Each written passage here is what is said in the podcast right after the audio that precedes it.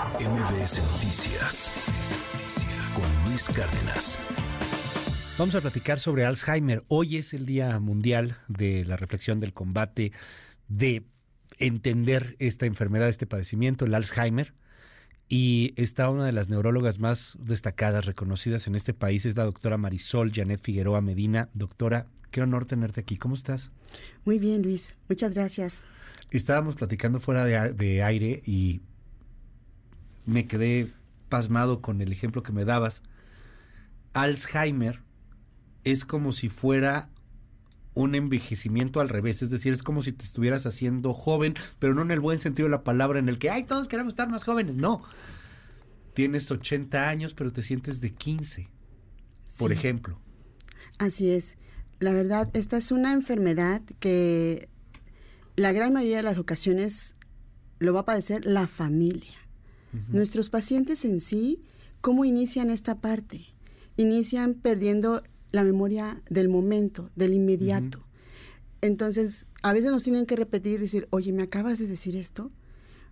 Te lo acabo de decir, mamá. O ya te lo dije, papá. Entonces, nosotros necesitamos la medicina más difícil de obtener que se llama paciencia. Ok.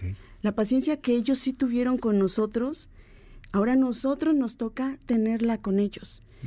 Porque esta condición en la que van perdiendo la memoria poco a poco va disminuyendo algunas capacidades en poder encontrar las palabras que queremos expresar en ese momento, en que ya no podamos reconocer en algunas ocasiones el rostro de los más cercanos a nosotros, es donde la familia a veces no lo entiende.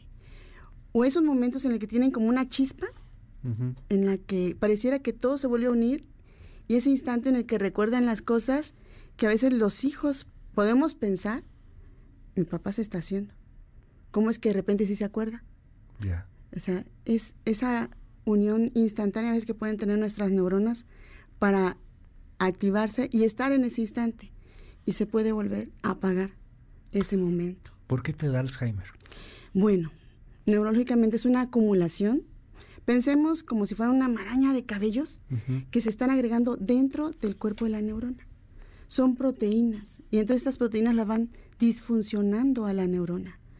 Y no solamente eso, van pues destruyendo a la neurona. Entonces, nuestra corteza cerebral, que es la orillita de nuestro cerebro, lleva todas esas neuronas en el conocimiento. Hay un área específica que se lastima más al inicio, se llama hipocampo está en nuestro lóbulo temporal.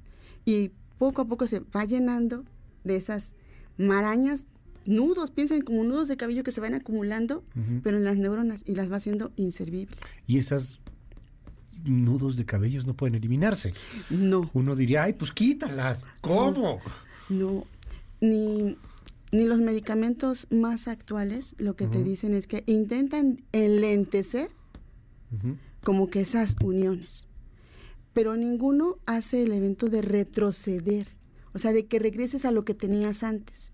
Sino que los nuevos fármacos que están autorizándose, que están en un alto costo, es la realidad, Luis, no va a ser para todos los pacientes Claro. en este momento, lo que hacen es intentar enlentecer el avance de la enfermedad. No hay ninguno que elimine a la enfermedad en sí, sino lo enlentece.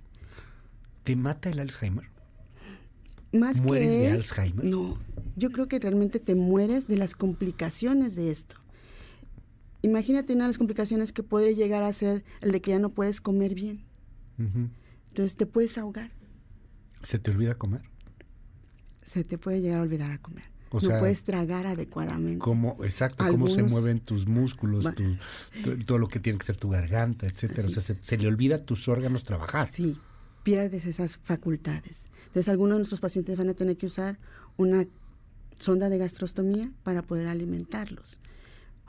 Es que, eh, o sea, sirve todo. O sea, físicamente podrías tragar, pero, tu no cerebro sabes- no sabe cómo. Te quedas así como que, como cuando estás rum- rumiando la comida, ¿no? Te quedas intentando o simplemente... duro. Sí, o una, por ejemplo, una de mis pacientitas, que su hijo, le, le- llega él y le dice a la señora, hijo, ¿quieres desayunar? Y estaba la señora comiendo hot cakes, así. Y el hijo le dijo, sí, mamá, pero al momento que ella se agachó y que se levantó y lo vio, Le dijo, hijo, ¿quieres desayunar? Ya te dije que sí, mamá. Entonces, cuando ella se agacha y vuelve a levantar la vista, en ese momento me tocó verlo, y el hijo pues se enoja, ¿no? Te acabo de decir que, le dije, no, no, no, lo que tenemos que hacer es acercarnos a ella y ser nosotros quienes convivamos en el desayuno, porque podemos dejarles el desayuno hecho, irnos a trabajar y no van a consumirlo. Sí, claro. Porque se les pasó el instante, hicieron otra cosa y ya no se acordaron.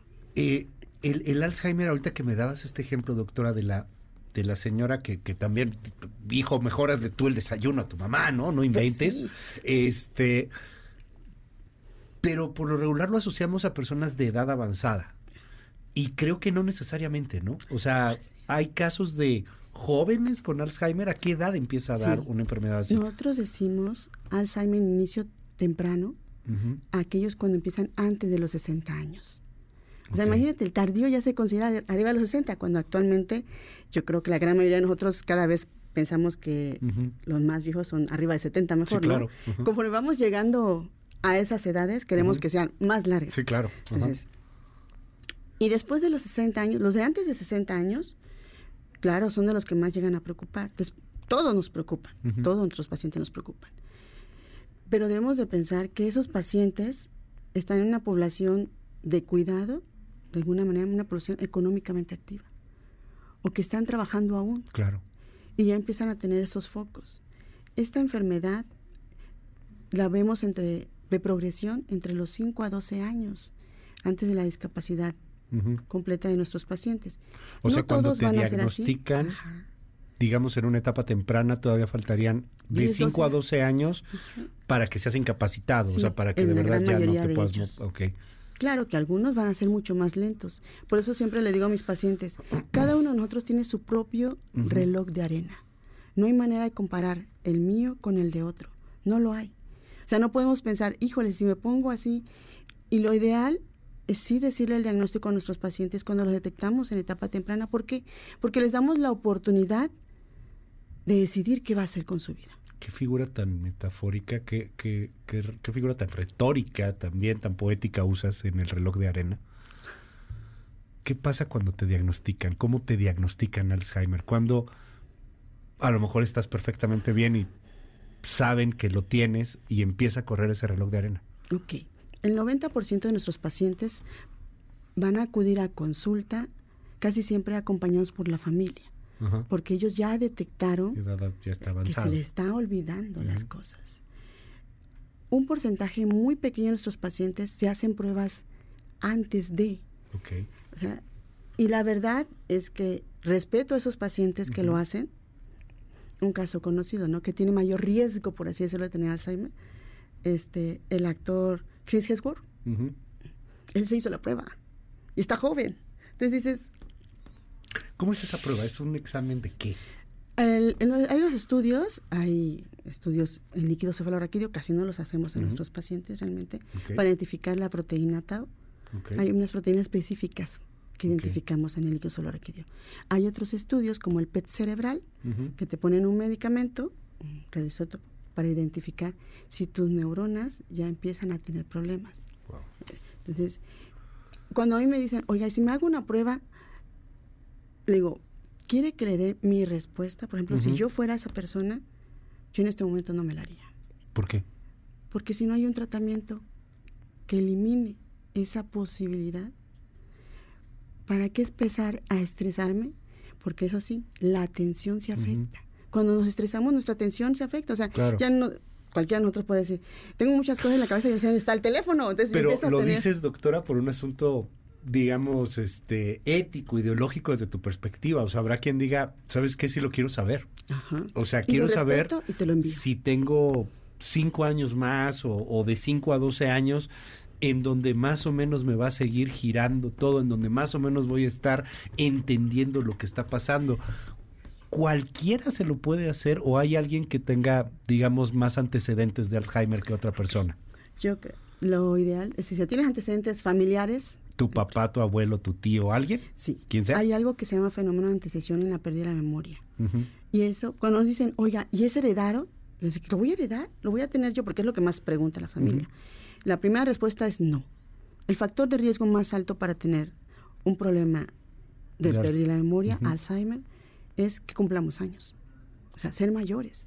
El que- tiempo. el tiempo. Vivir, existir. Exactamente, ese es el riesgo principal. ¿Qué cosas podemos hacer? A lo mejor dejar de fumar, hacer ejercicio, dormir bien, pero podemos decir miles de ejemplos. Y de todas maneras te puede dar. modos, exactamente. te O sea, no hay, no hay un factor No hay un particular. Pero cuando vemos familias en las que la abuela tuvo, el papá tuvo, el hijo, el nieto, o sea, pero vemos que se van cada vez acercando en edades. O sea, por ejemplo, la abuela a lo mejor lo tuvo a los 80, Ujú. el hijo a los 70, el nieto a los 60, el bisnieto empieza a los 50, entonces ya sabemos que ahí sí hay un fenómeno hereditario. Nos están haciendo muchísimas preguntas. Ah, claro que sí. Este, vámonos al 5571 131337. 5571 131337 WhatsApp abierto absolutamente para, para todo el mundo. Eh, nos dicen aquí en el, en el eh, WhatsApp, eh, ¿a partir de qué edad uno podría hacerse una prueba de Alzheimer? Se repite mucho este tema. Ok. La- lo ideal es que vayamos después de los 60 años Ujú. a nuestro chequeo. Ok, ¿Con quién? De preferencia con un neurólogo. ok. Somos como que los más empapados en este tema.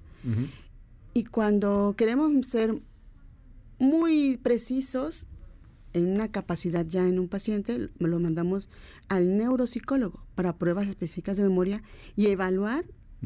La capacidad de decisiones para que las familias y el paciente se preparen. Ahorita hablamos de las familias, porque eso está brutal.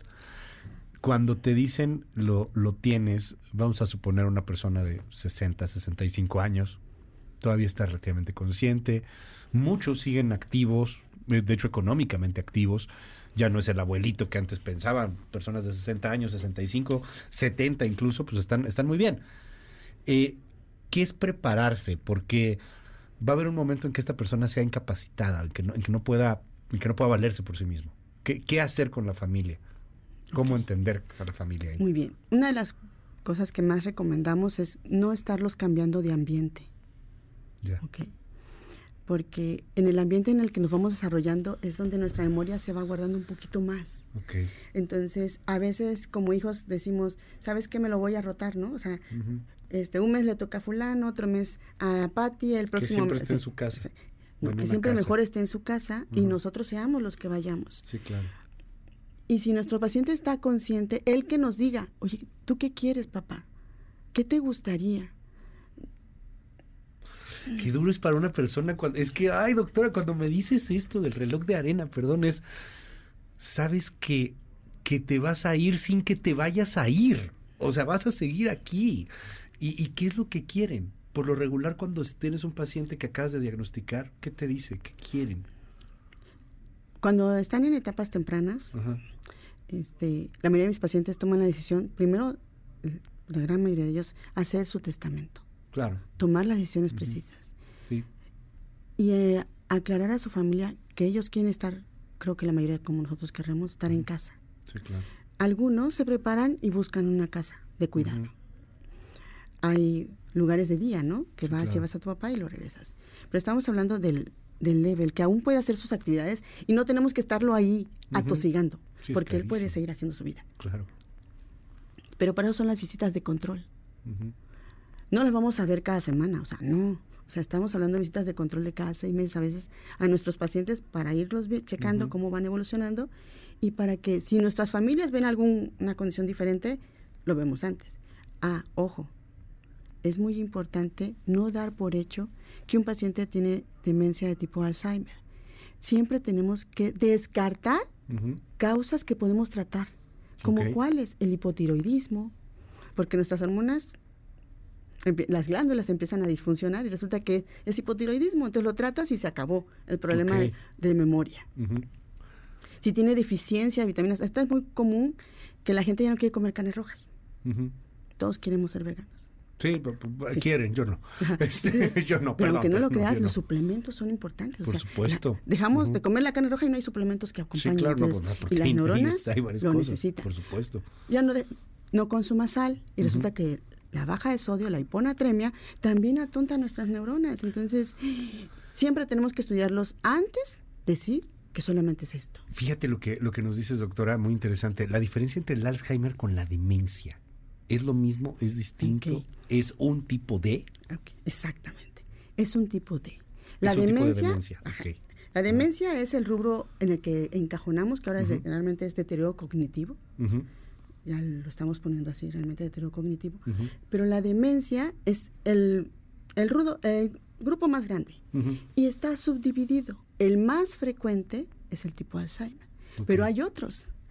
Hay frontotemporal y etcétera, etcétera. Pero el que todos conocemos es esta, porque es la más frecuente en presentación.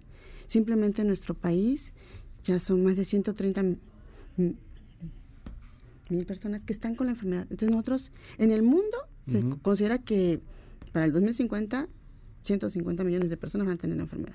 Un millón por lo menos en- 150 sí, millones de personas. en el mundo. En nuestro país más de un millón de La personas enfermedad tienen del Alzheimer. En nuestro país más de un millón. Pero seguramente hay más de eso. ¿Por qué? Porque muchos no van a consulta. ¿Cómo puedes saber? Nos dicen aquí en el WhatsApp, vámonos, híjole, se nos está yendo el tiempo rapidísimo. A ver, vámonos rápido aquí Sí. con algunas. La tía paterna de mis hijos tuvo a los 50 años. ¿Qué probabilidad hay de que ellos lo tengan? Ok. Si solamente es una persona en la familia quien lo tuvo, realmente es muy raro que se llegue a presentar esta condición. Lo que nosotros vigilamos es que a partir de los 40 años, ¿cómo vamos, eh, digamos, en ese cheques. fenómeno de antecesión? Exactamente. Pero cuando es una tía, o sea, que no estamos hablando ni del papá, Sí. ni de la mamá, entonces ya estamos hablando de, a lo mejor ella tuvo otro tipo de deterioro cognitivo. Nos, nos dicen aquí en el WhatsApp, COVID tiene que ver con Alzheimer, pero sí tiene que ver con pérdida de memoria. Ok.